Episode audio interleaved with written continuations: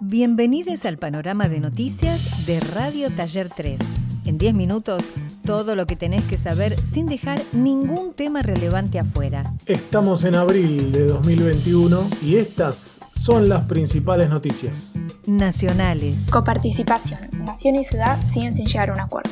El día miércoles 21 de abril fue la primera audiencia entre Nación y Cava. En ella se discutieron las condiciones para resolver el financiamiento de la policía en el distrito. La audiencia de conciliación había sido convocada por la Corte para extraer la pelea por más de 65 mil millones. El dinero corresponde a las transferencias de recursos que se giraron a la ciudad de Buenos Aires de la coparticipación federal. Ante la falta de acuerdo se llevará adelante otra reunión el 12 de mayo. Murió el ministro de Transporte Mario Meoni el viernes por la noche a causa de un accidente en la Ruta 7. El ministro iba a visitar a su familia Junín cuando chocó contra el guardarray y terminó volcando. Según el parte policial, Meoni murió en el acto. Este fin de semana, en Campana, se puso en marcha una nueva y original campaña de seguridad vial. El objetivo de la misma es que quienes circulen en moto tomen conciencia de la importancia de usar casco y cumplir con las normas de tránsito y medidas de seguridad. La campaña consistía en instalar pantallas en los semáforos que mientras estaba la luz roja prendida identificaba a los conductores sin casco. La pantalla le solicitaba a quienes no llevaban casco que se lo pongan para que el semáforo se habilite, tanto para motos como para vehículos fue llevado a cabo por la empresa automotriz Honda, ubicada en la localidad bonaerense de Campana. Absolvieron a Ricardo Iorio, cantante de la reconocida banda Alma Fuerte. Está acusado por un incidente ocurrido en el año 2018 en una estación de servicio de Sierra de la Ventana. La acusación sostenía que el músico habría exhibido un arma de fuego y amenazó a un joven y a su padre. En el fallo se indica que a partir de los testimonios y filmaciones del episodio, no se probó que el acusado haya llevado adelante la conducta atribuida. Finalmente, Iorio salió absuelto.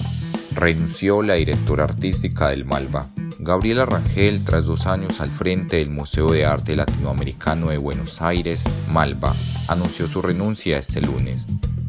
En el comunicado que ha sido difundido por los canales oficiales de la institución, Rangel agradece la hospitalidad y hace un recuento de los logros alcanzados en este periodo sin más detalles.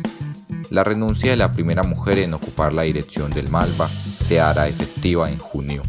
Bueno, nota de color, la Argentina llega a la NASA, esta vez es con Claro Farel, que es una mujer ingeniera argentina que a sus 19 años se fue a Estados Unidos a formarse y a ser parte del Jet Propulsion Laboratory, pronunciado medio a lo burdo, que esto es la NASA. Y ella acá se encarga particularmente de diseñar el paracaídas que permite aterrizar en Marte. Esto es parte de una misión que se llama Ingenuity, que palabras más, palabras menos, es un helicóptero eh, chiquito para poder chequear qué está pasando en Marte. Claro Farrell eh, la afirmaba Telam. Ingenuity nos permite demostrar que es posible volar en Marte y que en algún futuro podríamos enviar una misión que involucre un pequeño helicóptero que nos permita explorar la superficie desde el aire para, para decidir hacia dónde queremos continuar la exploración internacionales. Ampliación de derechos para las mascotas. En España se apoyó tratar una ley para que las mascotas dejen de ser consideradas como cosas y pasen a ser reconocidas como seres sintientes en la legislación. El Partido Socialista y la Izquierda Radical de España formularon una propuesta que debate los criterios sobre la calificación a los animales. Las mascotas dejarían de ser vistas ante la justicia como bienes y pasarían a ser consideradas como seres vivos dotados de sensibilidad. Todo el Congreso estuvo a favor del proyecto, excepto el partido Vox. Esto va a permitir, entre otras cosas, determinar a la justicia quién se queda con la custodia de la mascota si hay un divorcio o una separación. Parten del principio de que la naturaleza de los animales es distinta de la naturaleza de las cosas o bienes. Policiales. El pasado lunes 19 de abril se evitó una tragedia. Alrededor de las 12 del mediodía, bomberos de la ciudad se desplazaron hasta una obra en construcción ubicada en el barrio de Belgrano envuelta obligado al 3100 debido a un escape de gas. Sobre la línea de edificación se encontraba trabajando una máquina excavadora que produjo la rotura de un caño de gas de alta presión. Inmediatamente se procedió a evacuar a todos los vecinos de la cuadra y se realizó un vallado en forma preventiva. Metrogas informó que se trataba de un caño de 2 pulgadas y solicitó la presencia de otra cuadrilla para realizar el corte del suministro. Finalmente lograron altura el caño cesando la pérdida del fluido gaseoso. En horas de la tarde del día de ayer, 30 de abril, se llevó a cabo un robo por parte de unos presuntos trabajadores de Telecentro hacia una vecina de la localidad de Ricardo Rojas. La mujer identificada como María Consuelo Barrios, de 63 años, comentaba que son dos individuos jóvenes que se presentan afirmando ser enviados de la empresa para realizar un chequeo de cables, y mientras que uno hace de entretenimiento afuera, el compañero se mete y roba todo lo que puede. La policía tomó el caso de María y de otros vecinos de la comunidad que aseguran haber sufrido un mismo intento de robo. En el mediodía del lunes pasado, un hombre, Carlos Fernández, fue asaltado a mano armada frente al almacén de su barrio, perteneciente a la localidad de San Martín. El hombre, aunque no se resistió, fue gravemente herido al ser atacado con la culata del revólver. Fernández se encontraba hablando con una vecina cuando una moto paró con dos personas, ambas armadas, y directamente atacaron al hombre exigiéndole que le diera toda la plata. Lo tiraron al suelo y le pegaron repetidas veces con el revólver. Varios vecinos del barrio intervinieron gritando al ver que los atacantes no dejaban a la víctima. Espectáculos. Este domingo 25 de abril, desde las 21 horas, se realizarán los premios Oscars. La ceremonia va a ser transmitida en vivo por TNT desde el Dolby Theater y la estación Union Station en Los Ángeles. La alfombra roja previa la va a presentar E! Entertainment desde las 6 de la tarde. Como novedad, no va a haber ningún anfitrión, sino que los mismos actores que anuncien los premios van a ser los presentadores. Sí va a contar con cinco presentaciones musicales, entre ellas la de Laura Pausini, Ger y Daniel Pemberton, que están nominados a la categoría Mejor Canción Original. La nonagésima edición del festival estará repartida entre el ferroviario Union Station de Los Ángeles y el Dolby Theater de California, con el fin de proporcionar elementos de espectáculo a la gala. Los cambios que esta entrega presenta en su formato consta de un recorte de una de sus tres horas habituales, además del descarte del uso de Zoom, el cual había sido muy utilizado en el resto de los festivales para que podamos ver a las celebridades y sus presentadores. Nicky Nicole se presentará como invitada en The Tonight Show. La aparición en el programa estadounidense de Jimmy Fallon será el martes 27 de abril. Según el anuncio, la cantante de trap tocará en vivo la canción Guapo Traquetero, su primer hit. También contará con la presencia del artista puertorriqueño Lunay. Será la primera argentina en presentarse en el show por el que pasaron muy importantes músicos del mundo.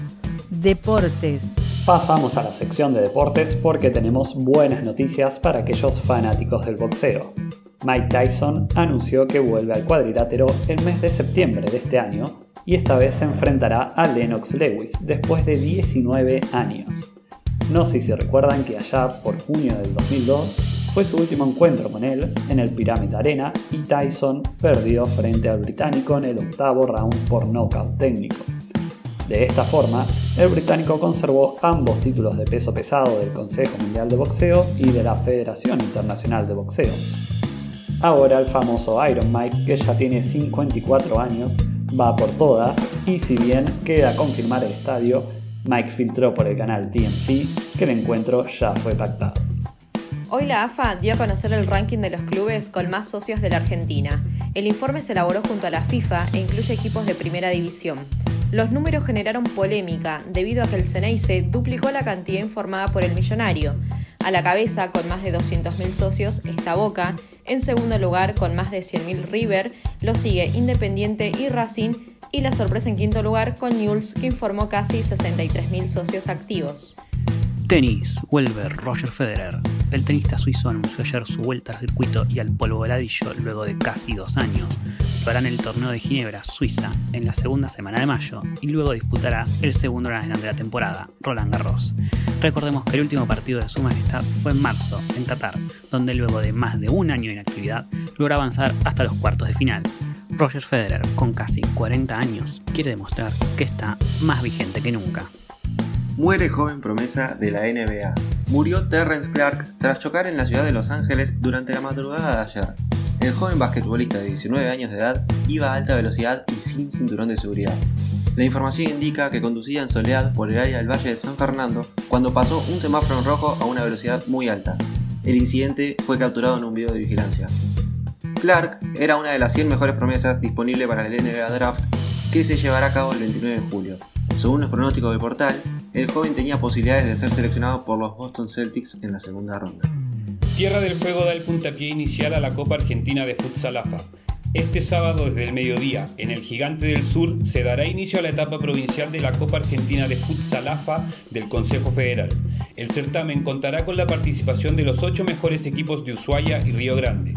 Esta será la primera eliminatoria de los elencos provinciales, jugándose en la modalidad de partido único con eliminación directa. Hasta aquí el panorama de noticias de Radio Taller 3. En cuanto haya novedades volveremos al aire. Saludos a todas y todos y si pueden, quédense en casa.